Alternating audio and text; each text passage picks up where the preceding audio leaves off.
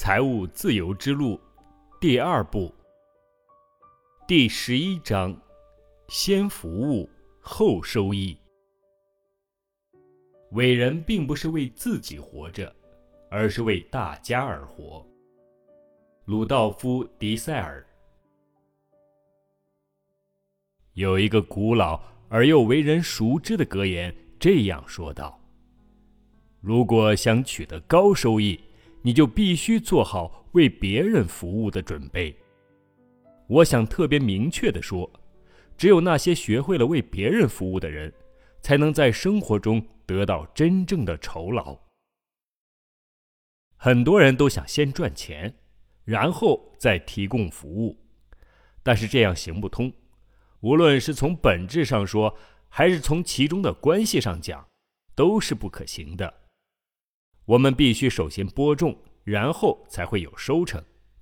我们不能坐在一个空空的炉子边说：“这样吧，先给我烧热一点，然后我再加点柴火。”我们可以从五个方面来理解服务：帮助同事和顾客，从属于某一事物，资助家庭和朋友，改善机制，为穷人和病人提供援助。这一章我们再利用一下之前的五角星图，但是现在我们赋予它另外一个意义。现在不再指你在哪里能够赚钱，而是指你应该为谁提供一切服务。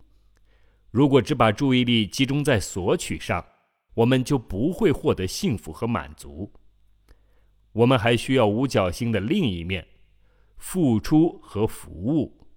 即下面这五个方面要点：一、家庭和朋友；二、同事和顾客；三、任务；四、机制；五、穷人和病人。在五角星图中看起来是这样的。第一个领域，帮助同事和顾客。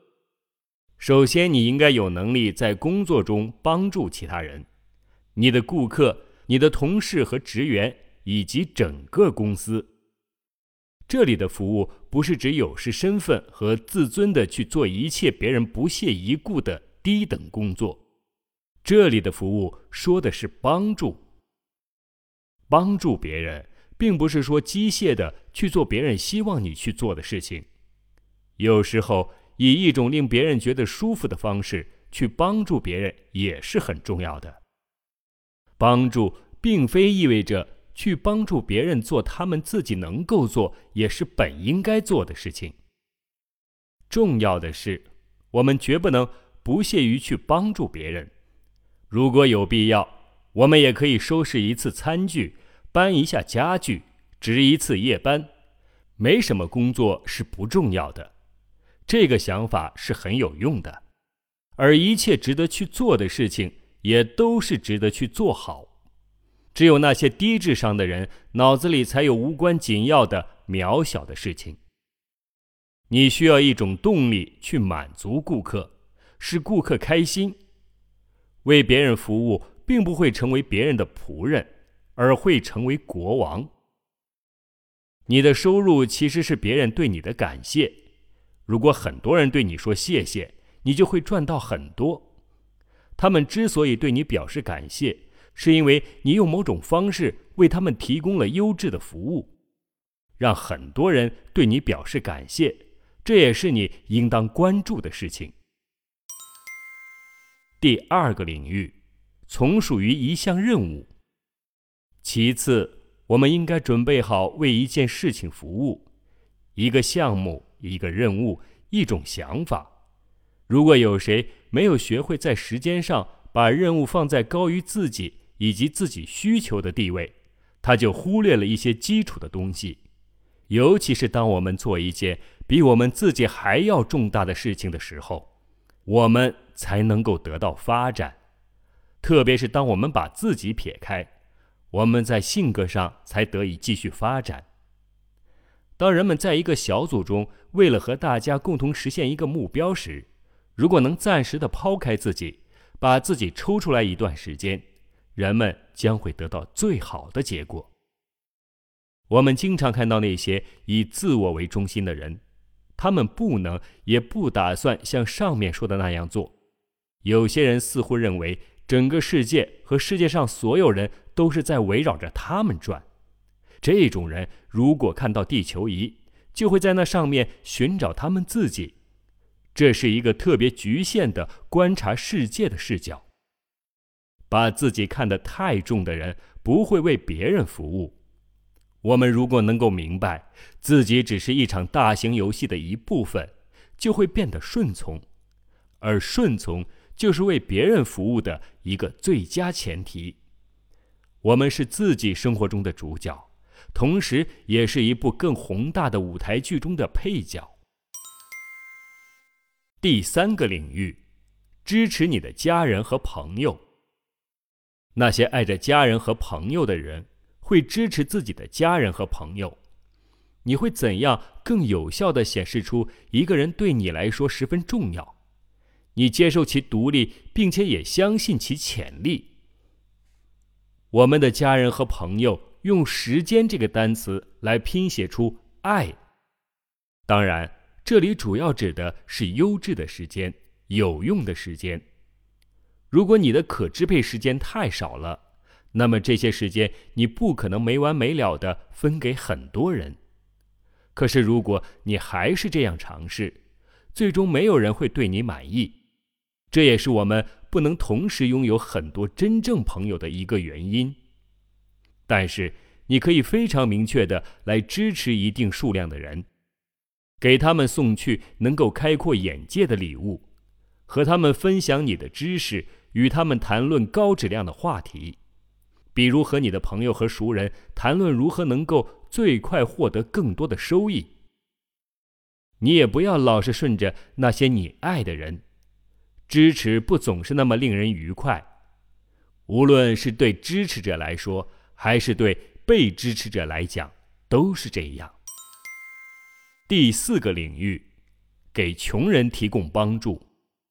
法国大革命的口号是“自由与平等”，到后来才有了第三个概念“博爱”。为什么呢？自由和平等是一对反义词，众所周知，他们互相排斥。人们越是自由，平等就越少；越是贯彻平等，个人的自由就越少。一个国家无法克服这对矛盾。那么他所能做的，只是一再达成妥协，一会儿牺牲一下自由，过一会儿又牺牲一下平等。没有一个机制能够解决这一矛盾。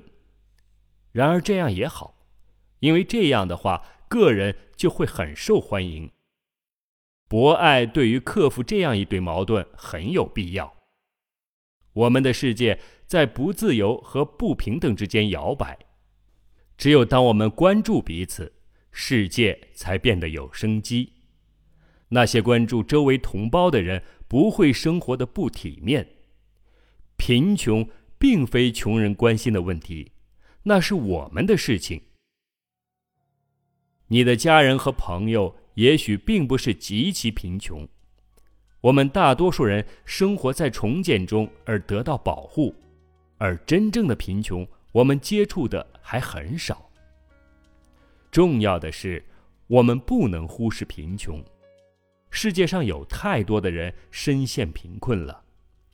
对此，我们只能说，这不会发生在我身上。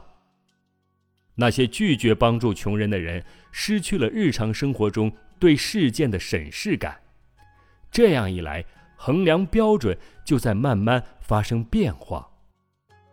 举一个例子，你有没有度假坐飞机的时候丢失过行李？那是不是一次灾难？那些让你看起来光鲜亮丽的衣服，所有都没有了。然而保险费又少得可怜，又有谁赔偿你重新买所有东西的时间呢？而假期又被毁掉了。你觉得有多少饱受战争之苦的人？会很愿意马上和你交换，难道我们的问题不像是一种嘲讽吗？行李箱是什么？又是在假期，相对于逃跑，没有食物，有可能是在冬天。饥饿的人听到超重是文明世界的主要问题之一时，又会怎么想？我们生活在这样一个世界中，在装备方面，我们每分钟花费两千五百万美元，每分钟就有四十名儿童死于饥饿。任何富有但是只考虑其自身安全的人，就像爬上梯子然后把梯子扔到自己身后的人一样。不要只是隐藏贫困，比如想一想，你是否就是不能捐出百分之十的收入？我向你保证，你所拥有的一定不会少，你会因此变得更加富有，在运气方面，同时也在物质方面。这个我也没法解释，但它总是如此，请你试一试。请你做与你相符的事情。帮助穷人，照顾病人，陪伴生命垂危的人，去帮助那些需要帮助的人，你也将会有很大的改变。第五个领域，改善你的机制。也许你会问到：我应该怎样改善机制呢？我作为一个个体会达到怎样的效果呢？你很有可能会感到无能为力。从前。有一个叫祖雅的拉比，拉比在希伯来文中就是指师傅或者教师，指受尊敬的宗教知识分子。他一生都在抱怨自己没有摩西那样的才干有魅力。有一天，上帝对他说：“在天堂里，我们不会问你为什么不是摩西，而是问你为什么不是祖雅。”如何进行改变的奥秘就在于，不要把注意力放在你不能做的事情上，而且应该放在你能做的事情上。孔子曾经说过：“与其抱怨黑暗，不如点燃蜡烛。”即使是通过你的努力看起来也不会有太大的改变，你也永远都不要让自己气馁。首先是因为当你改善别人的生活时，你总能感觉到一些高尚的东西。有谁打算去为幸福的瞬间估算价值呢？其次，我们对单一行为的真正后果还是知道的太少。但是我们越来越意识到，一切都是相互之间紧密联系的。系统是由许多小的部分组成，而这些小部分又是怎样构成整体的，我们尚且无法解释。我们能数清楚一只苹果的种子，但是谁又能知道一粒种子中蕴含多少只苹果呢？如果你将两把吉他并排放着，在一把吉他上拨动其中一条翼弦，那么另外一根吉他的翼弦也开始震动。人们把这称为共振。将你的好意送给别人，一个微笑、和蔼、赞赏。鼓励、希望、信任，都会产生一定的影响。如果你的话语和行动是发自内心的，那么对方的心就会产生反应。你能够从哪些方面改善你的机制呢？你可以为环境做些事，为动物、为学校体制、为机会平等、为更多的友爱和爱心。你可以给失业者以辅导，与他们讨论这本书，能做的事情有很多，无穷无尽。听听你的心声，你内心真正关切的是什么事情？什么使你充满激情？你觉得自己的责任在哪里呢？正如上文所述，你可以做许多事情来帮助他人。能量贴士，请你帮助他人，以改善我们的世界。请你不要分心，而是目标明确的去进行一个项目。即使做事是出于良好的愿望，你也必须采取聪明的措施，并且集中精神。即使你想帮助他人，也有必要确定目标，制定计划，安排好时间表，组织志同道合的联盟。委托他人进行组织等，所有这些都是很重要的。将你的帮扶计划看成一个企业，像企业家那样工作。本书所描述的一切均适用于社会事业管理，只有一件事情除外，那就是这里不是你赚钱给自己，而是为他人。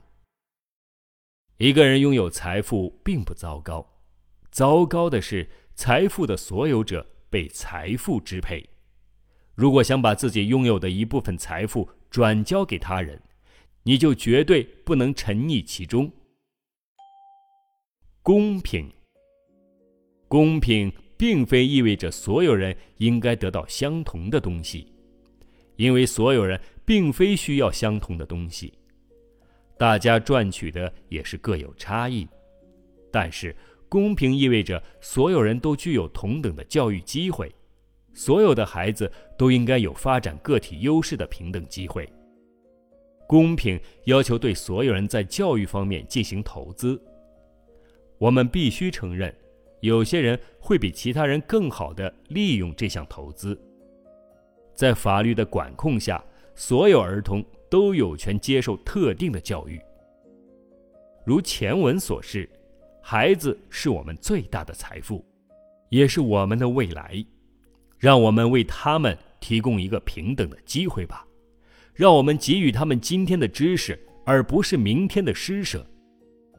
如果我们生活的目的不是积极的影响我们周围人的生活，那我们又为什么而活呢？